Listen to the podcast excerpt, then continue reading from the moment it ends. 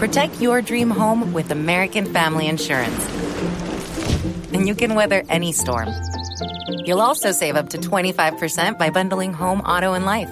American Family Insurance. Get a quote. Find an agent at amfam.com. Products not available in every state. Discounts may not apply to all coverages on an auto or home policy. Discounts do not apply to life insurance policies. Visit amfam.com to learn how discounts may apply to you. American Family Mutual Insurance Company SI and its operating companies American Family Life Insurance Company 6000 American Parkway, Madison, Wisconsin.